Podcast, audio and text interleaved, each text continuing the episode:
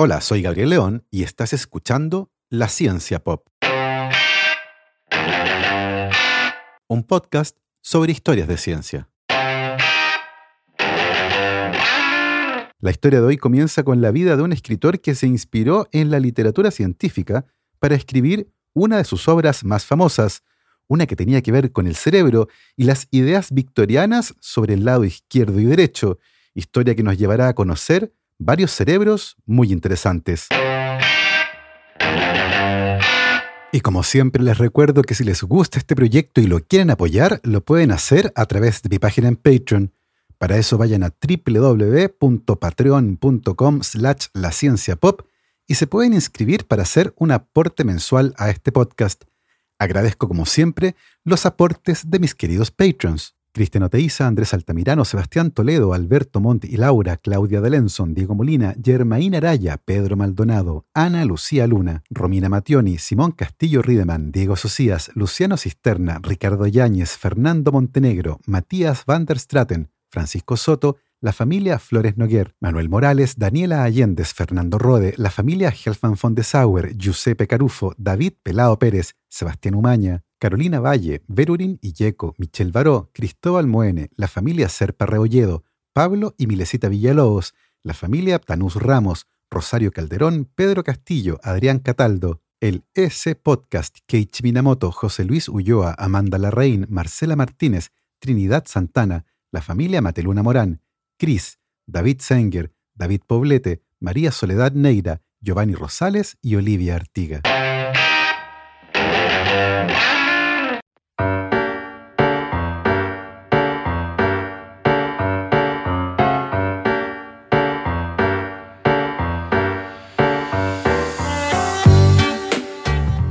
Louis Stevenson nació el 13 de noviembre de 1850 en Edimburgo, Escocia, y a pesar de tener serios problemas de salud durante toda su vida, se dedicó a viajar por todo el mundo.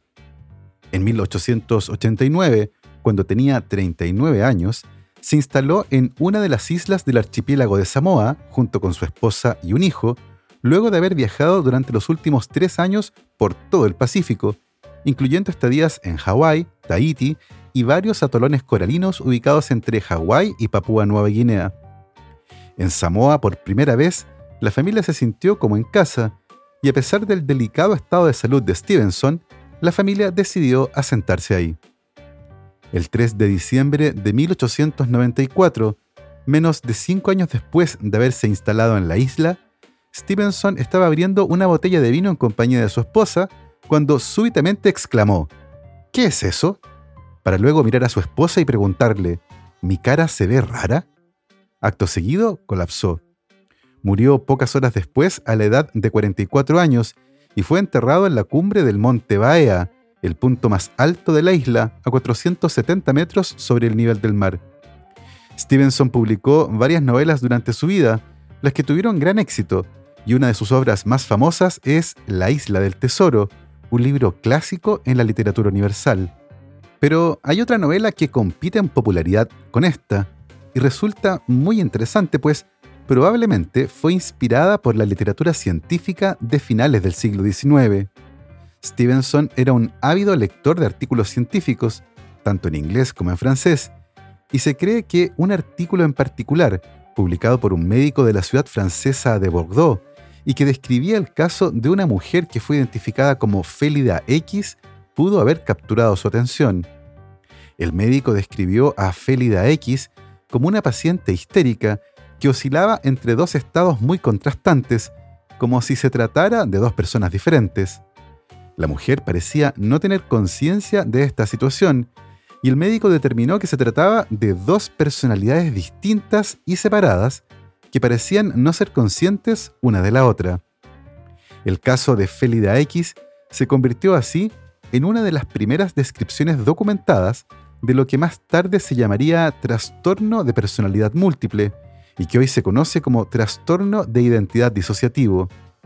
Por aquella época, este caso atrajo el interés de la comunidad médica y creó varias preguntas desconcertantes con respecto a la autopercepción y la naturaleza del ego. Además, desde un contexto cuasi religioso, el concepto de personalidades múltiples era contrario al sistema de creencias paranormales del espiritismo, que tenía un gran número de seguidores en el siglo XIX.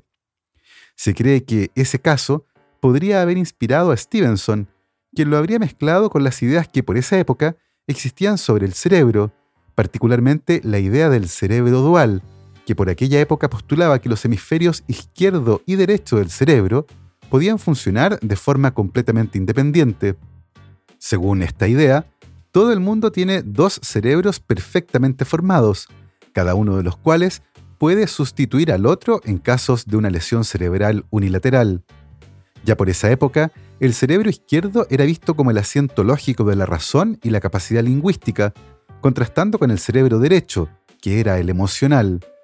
Como era de esperar, la mayoría de las versiones de la teoría del cerebro dual estaban fuertemente influenciadas por los sesgos victorianos del género y la etnia.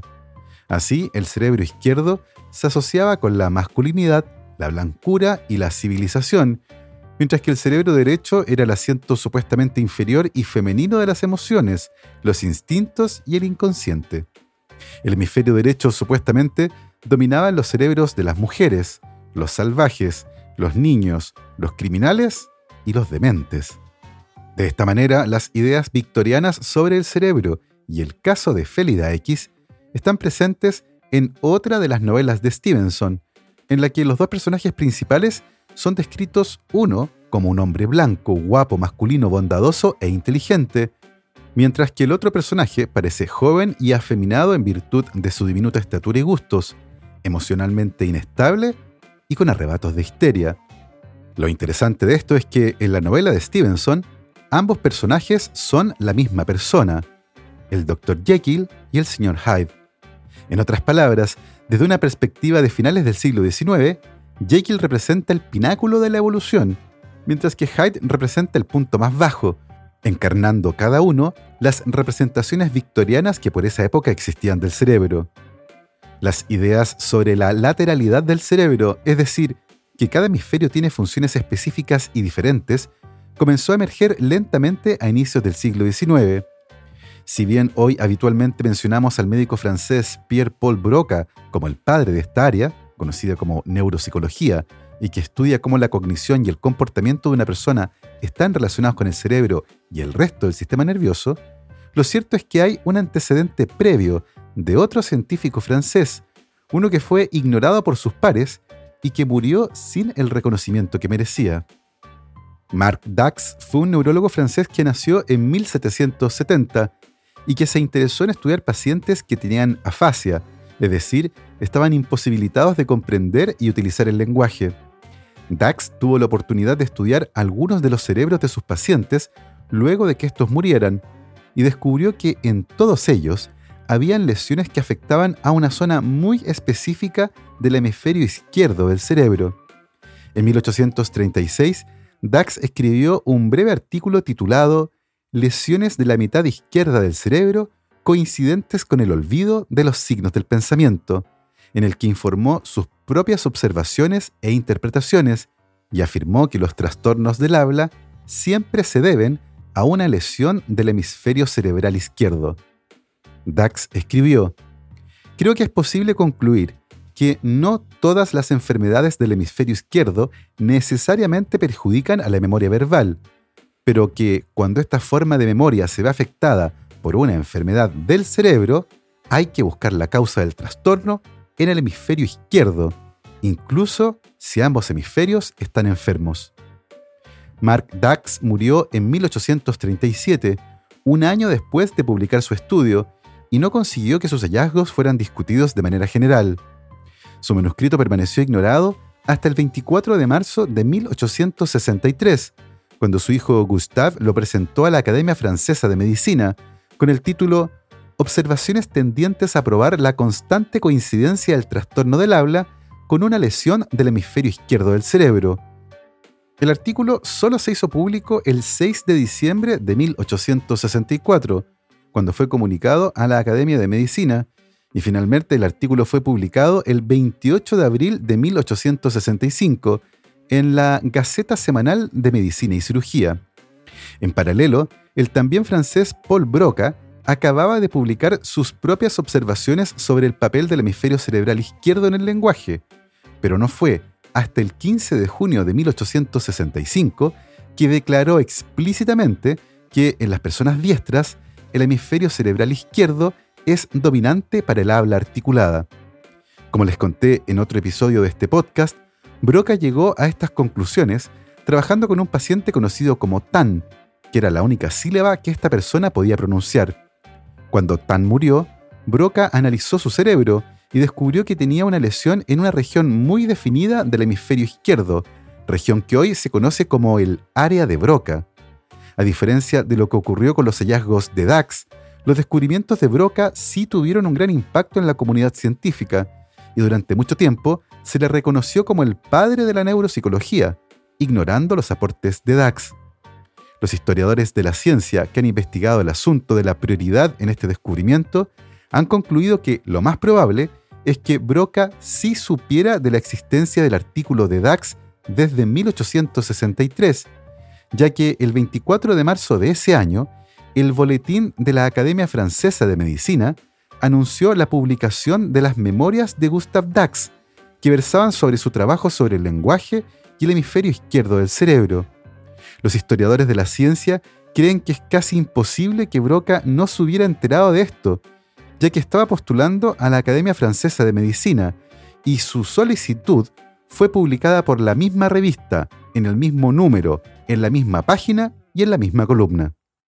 Si bien todavía Paul Broca es casi unánimemente reconocido como el fundador de la neuropsicología, el artículo de Dax sobre el dominio del hemisferio izquierdo para el habla fue escrito y publicado antes de que Broca propusiera explícitamente la misma teoría. Más aún, es probable que Broca haya estado al tanto de estos descubrimientos, pero nunca reconoció la contribución de Dax. Por el contrario, siempre afirmó ser el primero en postular la teoría del dominio del hemisferio izquierdo para el lenguaje, y nunca citó a Mark Dax o a su hijo Gustav.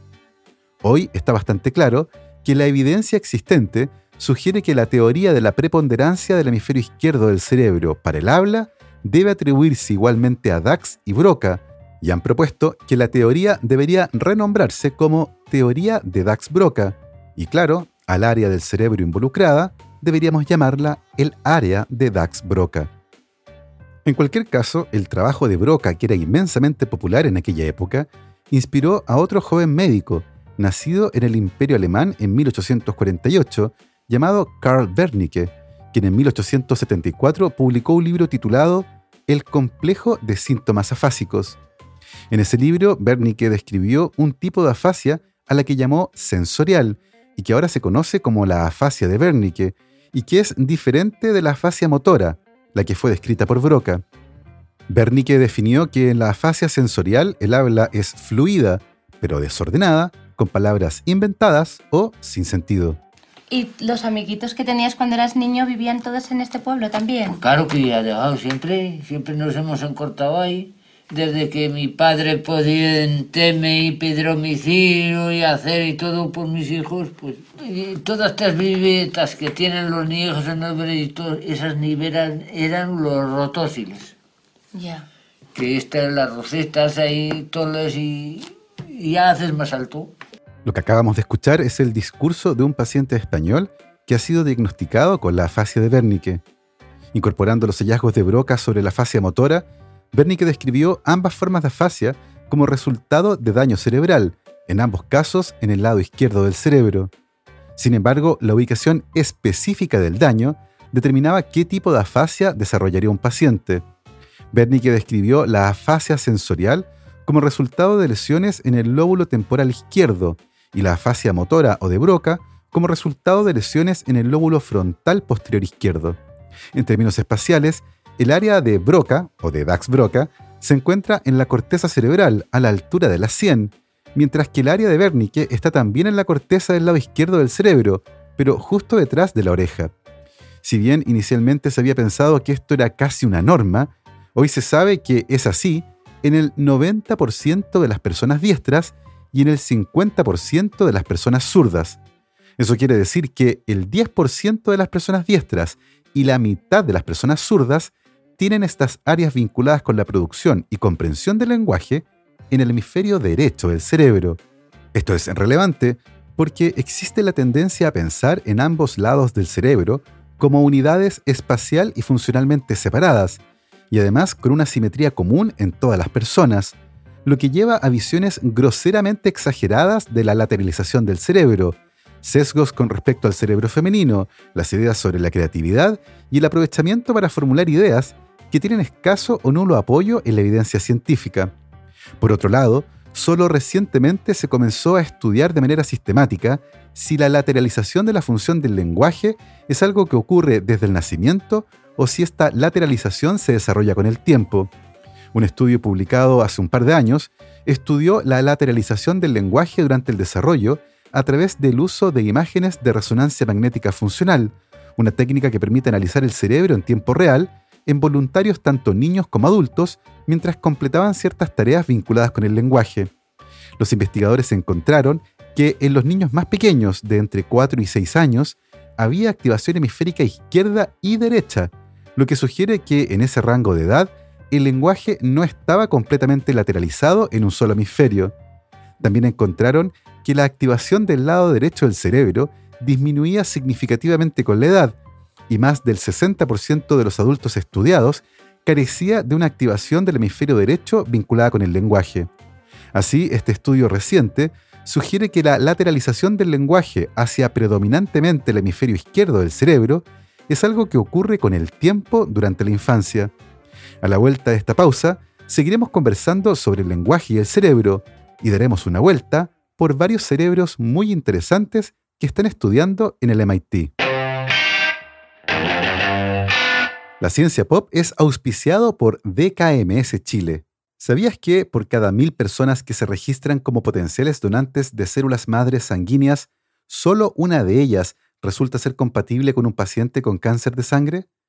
Por eso es tan importante tener una gran cantidad de registros, porque con ellos podemos aumentar las posibilidades de vida de cada uno de los pacientes que lo necesitan. ¿Y cómo te registras? Eso es muy fácil. Solo debes llenar un formulario, pasarte un simple cotonito por la boca y mandarlo de vuelta a DKMS. Con eso quedas registrado. Hazlo en dkms.cl o en el enlace que quedará en la descripción de este episodio. Quizás nunca te llamen, pero si lo hacen, podrías salvar una vida.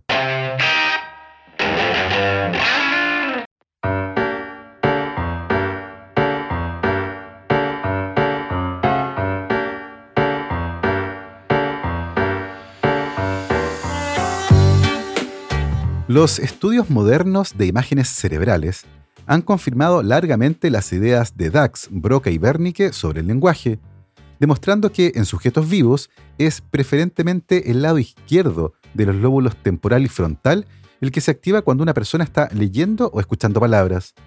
Algunos investigadores han llamado a esto la red lingüística, pero otros creen que el procesamiento del lenguaje es aún más amplio y no se limita a regiones tan específicas del cerebro. Una cosa interesante de esto es que los estudios han demostrado que las palabras escritas pueden activar la parte del cerebro asociada con el significado de la palabra. Así, leer la palabra teléfono activa un área relacionada con la audición. La palabra patada hace que se active una región del cerebro involucrada en el movimiento de las piernas y solo leer la palabra ajo activa una parte del cerebro que procesa los olores. Así, es probable que las áreas del cerebro tradicionalmente atribuidas al lenguaje tengan otras funciones, dependiendo del contexto y de la activación de otras zonas del cerebro. No solo eso, recientemente se ha comenzado a estudiar algunos cerebros muy interesantes que además nos recuerdan que la plasticidad del cerebro, particularmente durante los primeros años de vida, puede producir algunos resultados completamente inesperados. Helen Santoro nació en medio de la noche en un hospital de Nueva York y durante las primeras horas de su vida tuvo enormes dificultades para respirar. Luego de seis horas sin regularizar su respiración, fue llevada a la unidad neonatal de cuidados intensivos, donde un interno hizo una sencilla prueba y puso su dedo meñique en la boca de la recién nacida para verificar su reflejo de succión. Preocupado por lo débil de la respuesta, el médico ordenó que le hicieran un escáner al cerebro. Cuando al día siguiente la madre de Helen Santoro despertó, se encontró con varios médicos reunidos en su habitación, quienes le explicaron que a su hija le faltaba todo el lóbulo temporal izquierdo del cerebro, algo que muy probablemente había ocurrido debido a una hemorragia cerebral intrauterina. Los médicos comenzaron a enumerar todos los efectos derivados de la falta del lóbulo temporal izquierdo, incluyendo evidentemente la ausencia del lenguaje y graves problemas motores y cognitivos. Lo más probable es que Helen Santoro terminara internada en alguna institución que pudiera brindarle la atención permanente que necesitaba. Resignados al destino de una lesión de esa naturaleza, los padres de Santoro decidieron que su hija participaría en un estudio que estaba haciendo la Universidad de Nueva York y que se vinculaba con el desarrollo de niños que habían tenido hemorragias cerebrales intrauterinas. Pero pasó algo raro.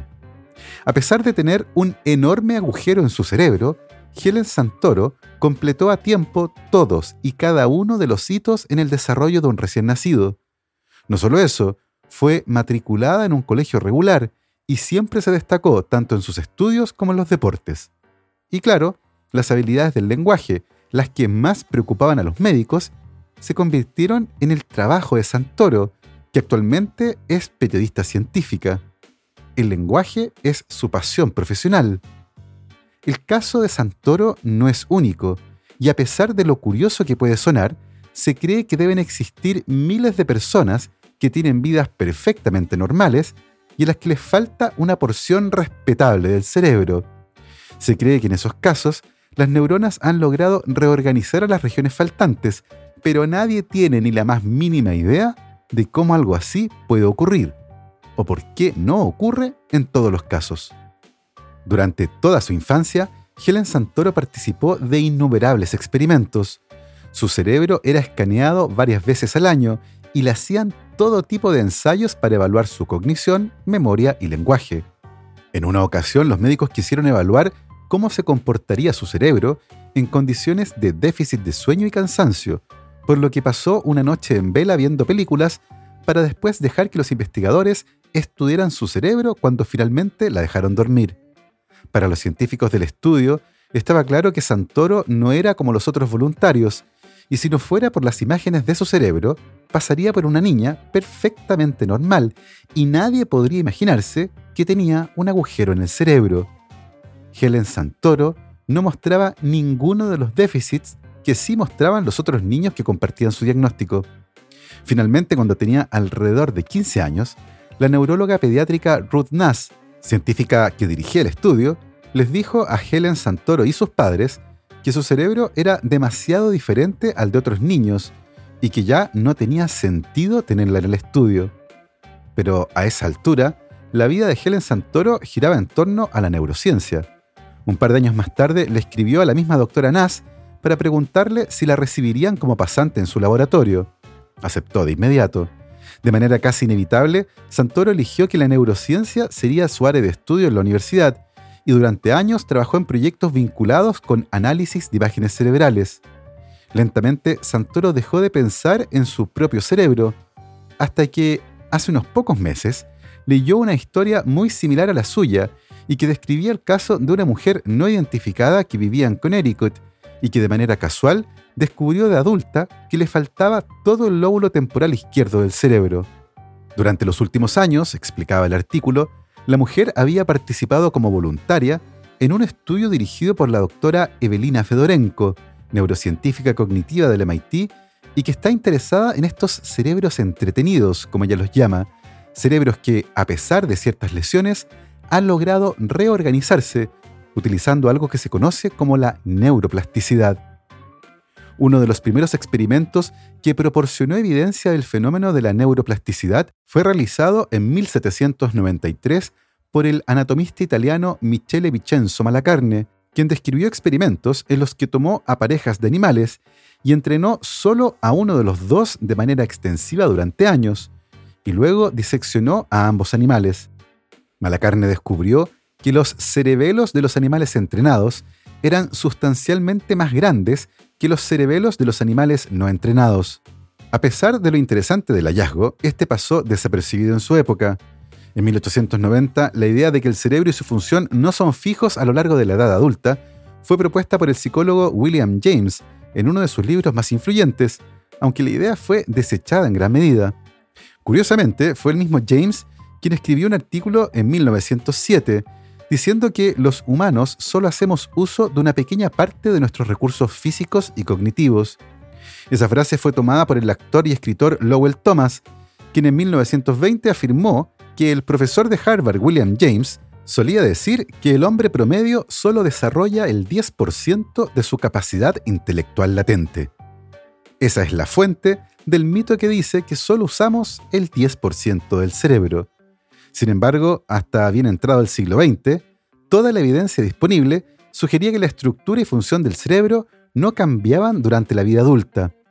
El gran hito en esta área ocurrió en la década de 1960, cuando la neurocientífica Marian Diamond demostró en modelos animales que la estructura y tamaño del cerebro cambian cuando ratas son crecidas en ambientes ricos y diversos, con juguetes, túneles, ruedas y espacios para explorar, a diferencia de ratas que vivían en jaulas simples. La misma doctora Diamond, años más tarde, tuvo la oportunidad de estudiar uno de los cerebros más interesantes de la historia, el de Albert Einstein. Volviendo al MIT, la doctora Fedorenko ha bautizado a su estudio como el Proyecto de Cerebros Interesantes y por ahora han reclutado a ocho voluntarios, incluyendo a Helen Santoro, que se unió en julio de este año.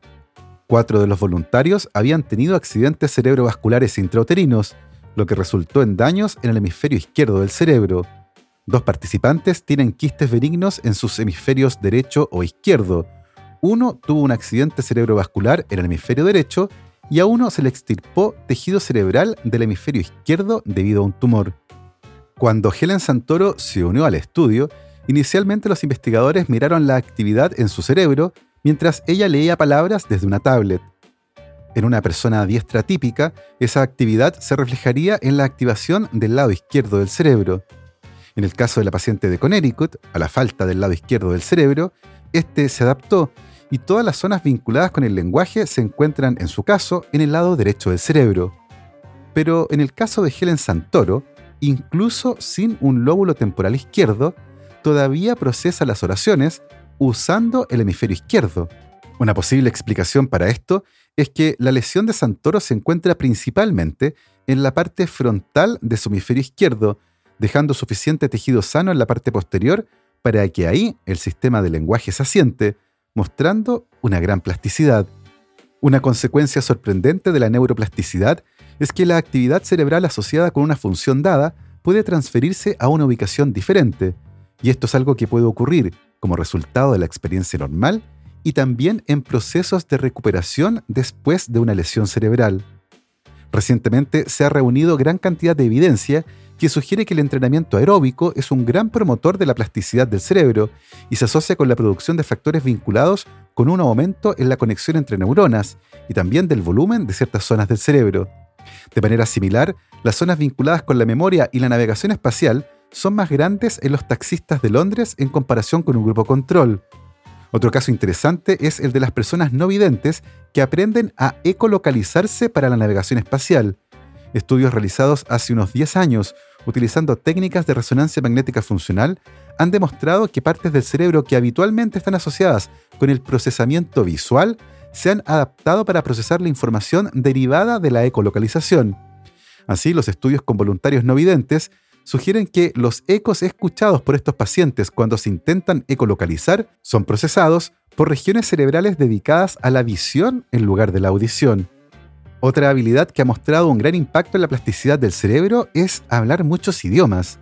Numerosos estudios han demostrado que las personas que estudian más de un idioma tienen mejores funciones cognitivas que las personas que hablan solo un idioma. Se encuentra también que los bilingües tienen periodos de atención más largos, habilidades de organización y análisis más fuertes y una mejor teoría de la mente que los monolingües. Los investigadores creen que todos estos cambios se deben justamente a la plasticidad del cerebro. Un caso llamativo es el de Vaughn Smith, un hombre de 46 años que trabaja limpiando alfombras en Washington, una ciudad llena de diplomáticos en la que se luce con una extraordinaria habilidad. Puede hablar de manera fluida en al menos 24 idiomas diferentes, incluyendo el español, Sí, hablamos español aquí en la casa, el español mexicano. Islandés. Jag talar lite isländsk. Portugués. Min favorit är bulgar, bara falar. Alemán. Ja, ik heb een, een vriendin aus München. Holandés. Ja, de, de, de laatste maal, spreek Nederlands, dat, dat was in uh, Starbucks. Debido a esta poco frecuente habilidad, Baum también terminó ofreciéndose como voluntario para el estudio de cerebros interesantes de la doctora Fedorenko en el MIT. Para esto se comparó la activación de las zonas del cerebro vinculadas con el lenguaje en Baum y en otra persona típica como control. Uno podría pensar que las zonas del cerebro vinculadas con el procesamiento del lenguaje serían más grandes y activas en el caso de Baum, comparadas con el control, pero las imágenes de resonancia magnética funcional mostraron todo lo contrario. Las partes del cerebro de Baum utilizadas para comprender el lenguaje son mucho más pequeñas y menos activas que las de un sujeto control. Si bien esto puede parecer poco intuitivo, es el resultado que se obtiene habitualmente con quienes hablan muchos idiomas, y se cree que sus cerebros necesitan menos oxígeno para procesar el lenguaje cuando hablan en su idioma nativo, ya que probablemente su cerebro se ha vuelto extremadamente eficiente en el uso de esas áreas para la producción e interpretación del lenguaje. Y si bien el cerebro de Baum parece ser particularmente eficiente cuando procesa el lenguaje en su idioma materno, ya sea inglés o español, las áreas del cerebro que se iluminan cuando habla en árabe, chino u holandés son más grandes, lo que ciertamente da cuenta de que se trata de una tarea más difícil, alejada de lo que ocurre cuando habla efectivamente en su lengua materna. Es posible que Baum naciera con sus áreas lingüísticas más pequeñas y eficientes, pero también es posible que su cerebro fuese como cualquier otro, y debido a que aprendió tantos idiomas mientras aún estaba desarrollándose durante su infancia y juventud, fue eso lo que transformó la forma en que su cerebro funciona. Pero también podrían ser las dos cosas. Lo que está claro es que las nuevas herramientas de análisis del cerebro han permitido generar hipótesis más complejas, las que lentamente nos han permitido contestar nuevas preguntas en esta área. Y así hemos llegado al final de este paseo por otra historia de la ciencia. Espero que lo hayan disfrutado. Yo me despido como siempre, saludando a mis muy queridos patrons. Cristóbal Orellana, Diego Riquelme, Constanza Jabal, Florencia Castañeda, Mauricio Silva, la familia Yuri Martínez, Bernardo Polak, Claudio Oyarzo y Toña, Sebastián Beche, Cirilo Fede y Pola, la familia Calen Queirolo, Alejandra Díaz, Fernando Araya, Juan Salvador Gajardo, la familia de la Cruz Morales, José Manuel Viveros, Claudia Torres, Alberto Pozo, Robinson Esparza, Janet Leguas, María José Pino, Pilar Calderón, la familia Fuentes Schonfeld, la familia Díaz Ríos, Beatriz Geldres, Martín Garrido, Luis Alberto Soto, Jo y su papá, Greco Saavedra, Juan Catipillán, María Paz Domínguez, Emma y Ana Llénero, Paula Lagos, Hans Stange, Anaí Mena, Sergio Espinosa, Sebastián Anielo, Sandra Marras, Bastián y Laura Vargas, Rodrigo Linfati, la familia Martínez Pereira, Pancho Pereira, NG, Ricardo Evia, Daniel Aroca y Dayani, Los Manguaces, Cosca y Banya, Jorge Valdivia, Felipe Rebolledo, la familia Permonti Rivera, Juan Larraín y Sergio y Jorge Pincheira. Nosotros nos volvemos a escuchar el próximo viernes. Que esté muy bien, cuídense mucho, lávense las manos y por supuesto, que la ciencia los acompañe.